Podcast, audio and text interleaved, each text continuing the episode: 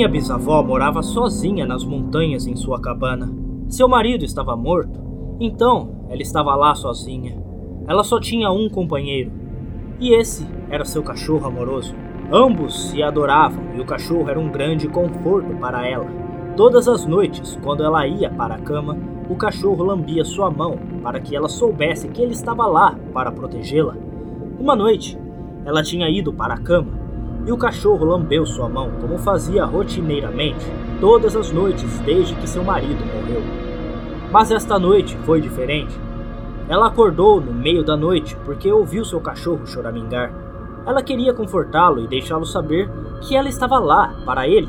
Então ela estendeu a mão ao lado da cama e sentiu o cachorro lamber suavemente sua mão como sempre. Ela imaginou que ele estava apenas com frio e então ela voltou a dormir. O ganido do cachorro acordou uma segunda vez à noite. Então ela estendeu a mão. O cachorro lambeu e ela voltou a dormir. Isso aconteceu uma terceira vez. E ela estendeu a mão e o cachorro parou de choramingar e veio lamber a sua mão. Ela ficou acordada alguns momentos e depois voltou a dormir novamente. De manhã, ela acordou e estendeu a mão ao lado da cama, mas nada lambeu sua mão. Ela pensou que o cachorro já havia acordado e estava na sala da frente. Então ela rolou e saiu da cama e ouviu um gotejamento.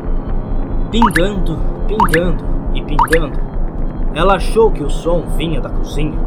Então se aproximou e girou as maçanetas da torneira da pia. Mas não era a fonte do ruído. Depois de verificar frustrantemente a pia e seus canos, ela desistiu e continuou em seu banheiro para tomar um banho. Ao se aproximar da porta do banheiro, ficou evidente que o som vinha de dentro. Ela abriu a porta, olhou para cima da banheira e engasgou com o horror absoluto.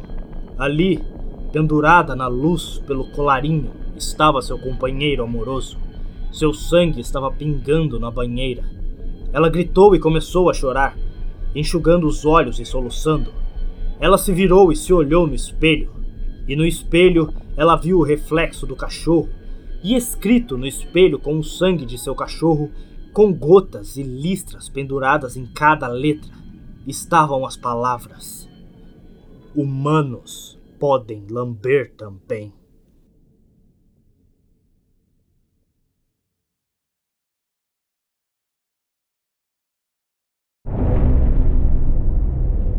Em 1983, uma equipe de cientistas profundamente devotos conduziu um experimento radical em uma instalação não revelada.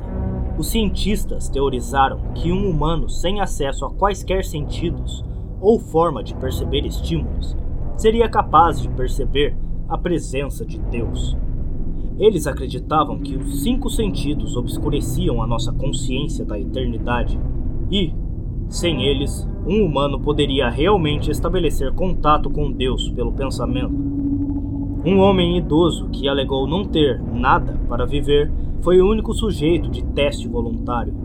Para purificá-lo de todos os seus sentidos, os cientistas realizaram uma operação complexa na qual todas as conexões nervosas sensoriais com o cérebro foram cortadas cirurgicamente. Embora o sujeito do teste retivesse a função muscular completa, ele não podia ver, ouvir, saborear, cheirar ou sentir, sem nenhuma maneira possível de se comunicar ou mesmo sentir o mundo exterior. Ele estava sozinho com seus pensamentos. Os cientistas o monitoraram enquanto ele falava em voz alta sobre o seu estado de espírito, em frases confusas e arrastadas que ele nem conseguia ouvir. Depois de quatro dias, o homem alegou estar ouvindo vozes silenciosas e ininteligíveis em sua cabeça. Supondo que fosse um início de psicose, os cientistas prestaram pouca atenção às preocupações do homem. Dois dias depois, o homem chorou ao ouvir sua falecida esposa falando com ele. Mais ainda, ele conseguiu se comunicar de volta. Os cientistas ficaram intrigados, mas não ficaram convencidos até que o assunto começou a nomear parentes mortos dos cientistas. Ele repetiu informações pessoais aos cientistas que apenas seus cônjuges e pais falecidos teriam conhecido. Neste ponto, uma parcela considerável de cientistas deixou o estudo.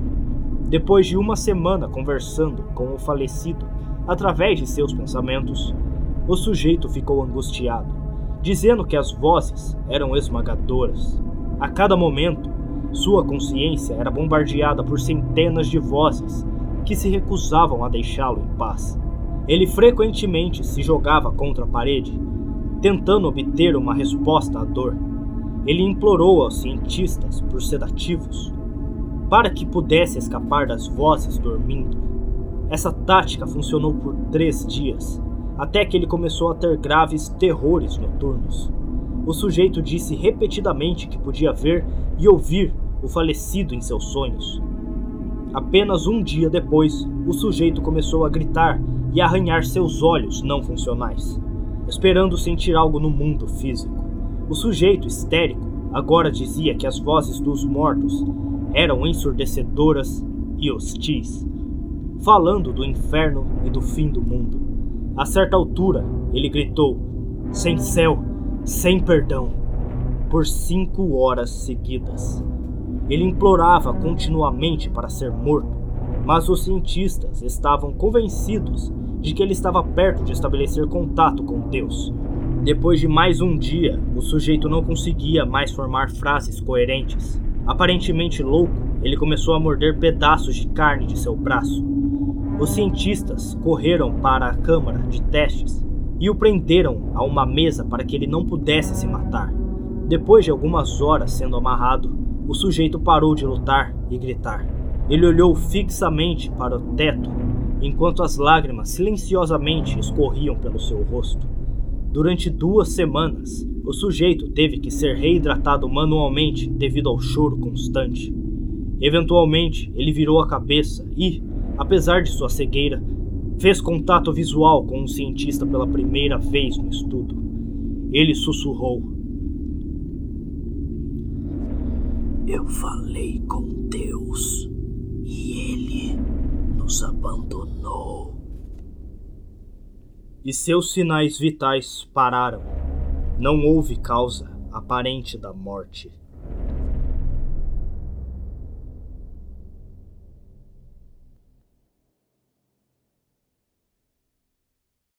Se alguém encontrar esta carta, Voltei no tempo para encontrar minha mãe. Você não precisa me procurar em outro lugar, porque você não vai me encontrar. Eu prometo que eu estou segura. Sentirei uma falta terrível de todos vocês, especialmente do meu melhor amigo, Maurice, mas estarei de volta com a minha mãe quando a encontrar. Meu pai trabalha na máquina do tempo há meses, o dia todo e a noite toda. Às vezes falo com ele antes de ir para a cama e quando acordo mas na maioria das vezes ele está no porão. No começo eu estava com medo, porque ele sempre gritava e jogava as coisas, mas ele me disse que só fica com raiva porque é um trabalho duro e que ele não está com raiva de mim. Não estamos indo tão bem quando a mãe não está aqui. É por isso que temos que voltar e encontrá-la. Estou sempre com fome. Papai está sempre bebendo e acho que ele nem tem mais emprego. Mas tudo bem, não se sinta mal. Vamos voltar no tempo e vamos encontrá-la. Acho que é o melhor momento para irmos agora. Não devemos mais viver aqui de acordo com a carta que recebemos. Papai não lê mais a correspondência, mas às vezes leio algumas das cartas, embora nem sempre entendo tudo. Há muitos números e palavras, como aviso final, que eu não sei o que significa, mas parece algo sério. Ele me mostrou a máquina do tempo ontem. É tão brilhante. Ele se encaixa em nós três e é muito confortável e quente. Ele está preparando enquanto escrevo isso, então é melhor eu me apressar e ir agora. Há coisas que devemos fazer antes de irmos. É porque normalmente não podemos viajar no tempo, então temos que preparar nossos corpos. Acabei de engolir as pílulas que ele me deu. Elas são para doenças temporais. Tive que engolir nove, já que tenho nove anos. Meu pai engoliu muito mais, então tudo que temos que fazer é deitar na máquina do tempo e de repente encontraremos mamãe novamente. E ela não estará mais morta. Eu só tenho que fechar os olhos e tudo será como era antes. Eu estou ficando com muito sono. Acho que tenho que ir agora. Espero que encontre esta carta, Maurice. E não fique triste. Eu volto logo em breve. Com amor, Sofia.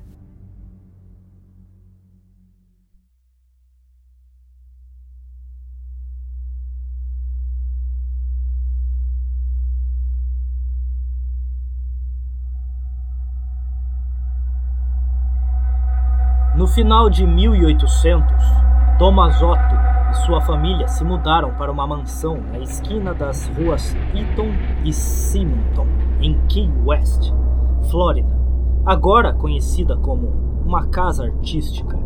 Os Ottos eram conhecidos por serem severos com seus servos, às vezes até maltratando-os. Foi o tratamento dado a um desses servos, haitianos, que deu uma reviravolta nessa história. Esta mulher foi contratada para cuidar de seu filho, Robert. Um dia, a senhora Otto supostamente a testemunhou praticando magia negra em seu quintal e a demitiu. Antes de sair, a mulher deu a Robert uma boneca realista que tinha três pés de altura, tinha botões para olhos, cabelo humano que se acredita ser de Robert, e estava cheia de palha. Bonecas que se assemelhavam a crianças não eram desconhecidas durante esse período, mas esta provou ser especial. Robert batizou seu pequeno boneco com o seu próprio nome e muitas vezes a vestiu com as suas roupas. Robert, o boneco, tornou-se seu companheiro de confiança. Ele o levava com ele em viagens de compras para a cidade. Boneco estava sentado à mesa de jantar onde Robert escondia pedaços de comida quando seus pais não estavam olhando. Robert seria até mesmo enfiado na cama com o menino à noite. Logo, esse relacionamento inocente assumiu uma natureza estranha. Robert escolheu ser chamado pelo nome do meio, Gené. Após ser repreendido por sua mãe, ele disse a ela que Robert era o nome do boneco, não o dele. Gené era frequentemente ouvido em sua sala de brinquedos conversando com Robert. Gené dizia algo em sua maneira infantil e as respostas podiam ser ouvidas em uma voz muito mais baixa. Às vezes, Gené ficava muito agitado, preocupando os criados e a sua mãe. Ela, de vez em quando, irrompia para encontrar seu filho em um canto, enquanto Robert estava sentado em uma cadeira ou na cama, olhando para ele. Isso foi apenas o começo. Objetos domésticos seriam encontrados jogados do outro lado da sala. Os brinquedos de Gené apareceram mutilados e risadinhas podiam ser ouvidas. Sempre que esses atos incomuns aconteciam, Gené sempre dizia: Robert fez isso. Mas o menino aceitou o castigo. Mas sempre insistiu que a culpa era de Robert. À medida que o mal crescia, mais e mais servos se despediam à medida que novos eram contratados. Os parentes dos Ottos sentiram que era a hora de fazer alguma coisa. Com a recomendação de uma tia-avó, os pais de Gené retiraram Robert de seus cuidados e o colocaram em uma caixa no sótão. Este é o lugar onde ele residiu por muitos anos. Após a morte de seu pai, Gené foi deixado em seu lar de infância ele decidiu morar na mansão vitoriana com a sua nova esposa. Gené havia se tornado um artista e achava que a casa era espaçosa. Ele daria um lugar para pintar. Ele foi ao sótão e tirou a poeira de seu brinquedo de infância. Ele se apegou ao boneco, apesar do descontentamento de sua esposa. Gené levava o boneco junto com eles, aonde quer que fossem. Ele até se sentou em sua cadeira favorita enquanto Gené e a esposa dormiam nas proximidades. A sala da torre tornou-se domínio de Robert depois que a senhora Otto, depois que a senhora Otto o transferiu de volta para o sótão. O casamento deles azedou lentamente, até que a senhora Otto supostamente enlouqueceu e morreu de razões desconhecidas. Gené seguiu logo atrás, Robert supostamente atacou pessoas, às vezes trancando-as no sótão. As pessoas que passavam afirmavam ouvir risadas malignas vindas da sala da torre. Por algum tempo, Robert permaneceu sozinho na casa vazia até que uma nova família comprou a mansão e a restaurou. O boneco foi mais uma vez transferido para o sótão. Isso agradou tanto quanto da última vez. O boneco era frequentemente encontrado em toda a casa, Certa noite, Robert foi encontrado ao pé da cama dos donos rindo com uma faca de cozinha na mão. Isso foi o suficiente para mandá-los fugir de casa. Mais tarde, Robert foi transferido para o Museu de East Martello, em Key West, onde está sentado em uma caixa de vidro. Apesar de seus aposentos, acredita-se que o boneco não tenha desistido de seus modos ameaçadores. Visitantes e funcionários afirmam ter visto o boneco se mexer. Seu sorriso é conhecido por se transformar em uma carranca. Um funcionário limpou Robert, apagou todas as luzes e foi embora.